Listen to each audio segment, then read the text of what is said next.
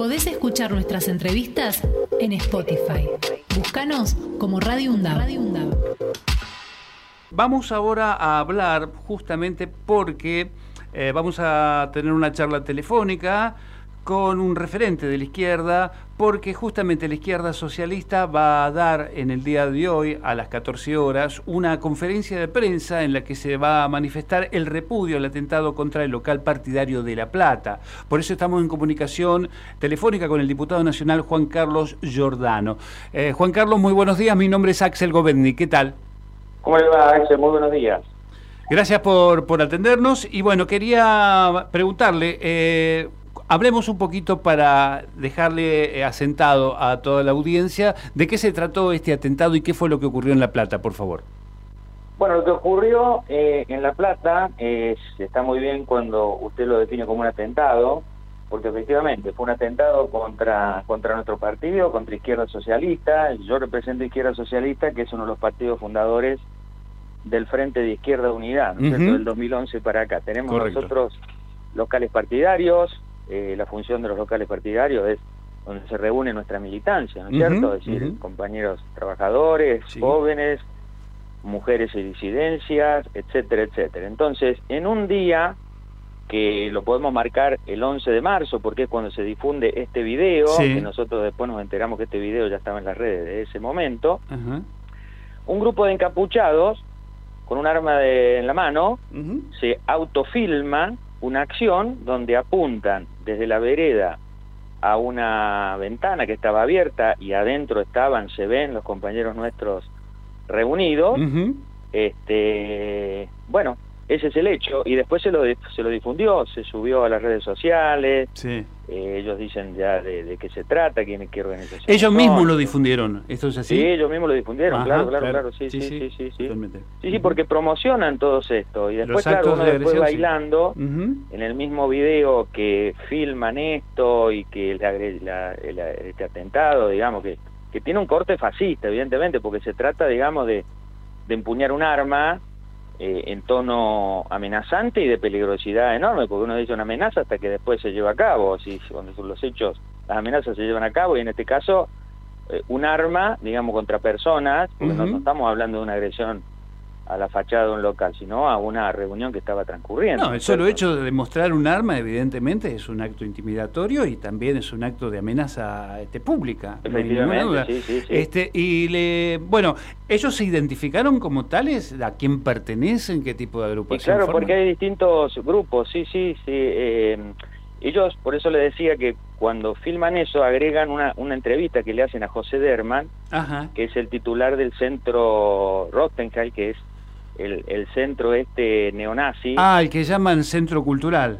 Un centro cultural, claro, es el nombre que le ponen, un centro cultural. Sí, tal escucha a él diciendo que vengan al joven a tomar una birra, a compartir un momento agradable. Sí, claro. Ahora este personaje, eh, claro, fue el que estuvo detenido, detenido, digamos, por, porque cuando fue eh, lo de atentado de Cristina, él dijo eh, que era una lástima que no había Sí, exactamente, exactamente. Ahora, ¿qué pasó después? Fue imputado, fue detenido, sí. pero, perdón, fue detenido, pero no imputado. Eh, mejor dicho, se lo declaró inimputable. Inimputable, exactamente. Claro, pero eso, ¿qué ocurrió? Eh, uno si ve los, videos de cuando fue la noticia en su momento, la, la, abogada dice que apelaron y los propios...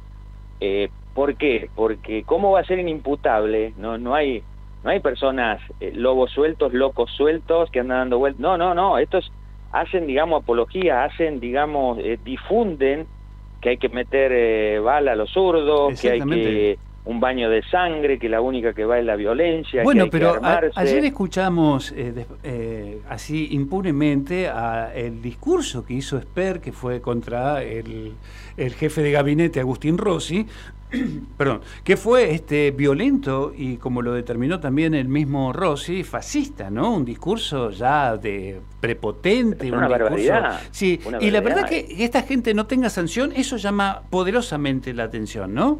Que esta gente no tenga Imagínense que cuando fue lo de Esper, cuando llamó a, poner cárcel o bala, aquello, claro, quieren identificar de que, de que la izquierda, de que los que luchan eh, son el enemigo, digamos, de la, de la población en general, y detrás de eso hay toda una política fascista, porque si uno lo, En el caso de Milei, eh, e- este grupo que hizo el atentado Sí. contra Izquierda Socialista se reivindica seguidor de Milei. Ah, bien. Lo vamos, ponemos Milei-Esper.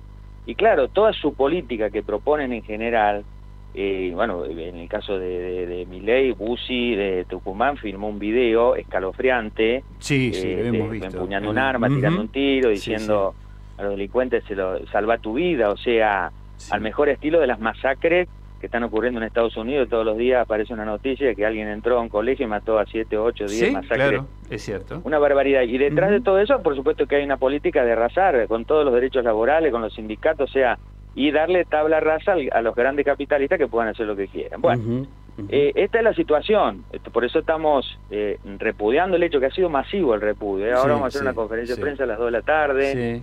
Eh, bueno, Norita Cortiña, Pérez Esquivel. Se han pronunciado un montón de organizaciones que no son de izquierda. Y bueno, y ese es el objetivo, porque Porque no se trata de un lado o del otro, se trata de este hecho vandálico que realmente es amenazante y es peligroso además, porque esto se está replicando este, en todos lados y evidentemente si nosotros permitimos que esto siga ocurriendo y no hay sanciones para quienes lo realizan, evidentemente estamos por un muy mal camino, ¿no? Claro, efectivamente. Y acá hay pruebas de sobra. Mañana nos han citado en La Plata para que presentemos las pruebas. Imagínense, las pruebas ya están. Sí, claro. Eh, cualquiera que se preocupe, va, uno se supone que uno hace una denuncia y se empieza, encarna una, una, encara una- se encara una investigación y se empiezan a acumular pruebas de las que ya están, ¿no es cierto? Porque ya la denuncia la hemos hecho, hemos identificado, hemos dicho esto y lo otro, no, ahora tenemos que ir a presentar pruebas. Bueno, hemos también este mandado cartas eh, para pedir una audiencia, ¿no es cierto?, al Ministerio del Interior, Guado de Pedro, al Ministerio de Seguridad, ¿Han tenido respuesta a que eso? hoy tenemos la conferencia de prensa y estos sectores amenazaron con venir a la conferencia de prensa. Entonces, ¿sí? bueno, nos sí, sí, claro. Eh, y bien. el vice el viceministro de, de Guado de Pedro, sí, nos atendió y demás, le dijimos buena buena gestión para garantizar que podamos hacer la conferencia de prensa. Claro, claro. Así que, bueno, tenemos pendiente una entrevista, dice que el ministro está a disposición, está viendo el momento que nos pueda atender. Eh, pero bueno, el tema es la solidaridad. La Sí. solidaridad para que esto no solo repudiar, sino que tenemos que agregar que se castiga a los responsables. Claro. Que así como este Derman se lo declaró inimputable, y bueno, este no no puede quedar así, no puede quedar así más cuando venimos de una gran marcha el 24 de marzo, que fue extraordinaria, Sí. eh, y bueno, este así estamos. Esa, esa es la, la, la realidad. Bien, bien. Bueno, sí, hay que empezar a descartar este, y tomar este, cartas en el asunto. Me refiero eh, con, las herramientas este, constitucionales y legales que, que tenemos para que estos tipos no sigan avanzando y atropellando este, a cuanto paso dan, este, sobre todo las instituciones, ¿no? Porque estos tipos evidentemente tienen... eh, lo, usted lo decía muy bien con respecto a, su ideología económica, en cuanto a cuáles son las políticas económicas que ellos quieren implementar, que de alguna manera están vinculadas concretamente con la última dictadura militar, digamos, ¿no? Este neoliberalismo este, fascista que realmente a través justamente de las amenazas, de los aprietes y demás, del matoneo que hacen permanentemente, bueno, quieren imponer a la fuerza esta ideología que realmente es peligrosa, como lo decíamos, y hay que ponerle un coto. Y me parece muy bien que ustedes este, se manifiesten en este sentido y además tengan que hacerlo a través de la justicia y esperemos que la justicia esté a la altura de los acontecimientos, ¿no?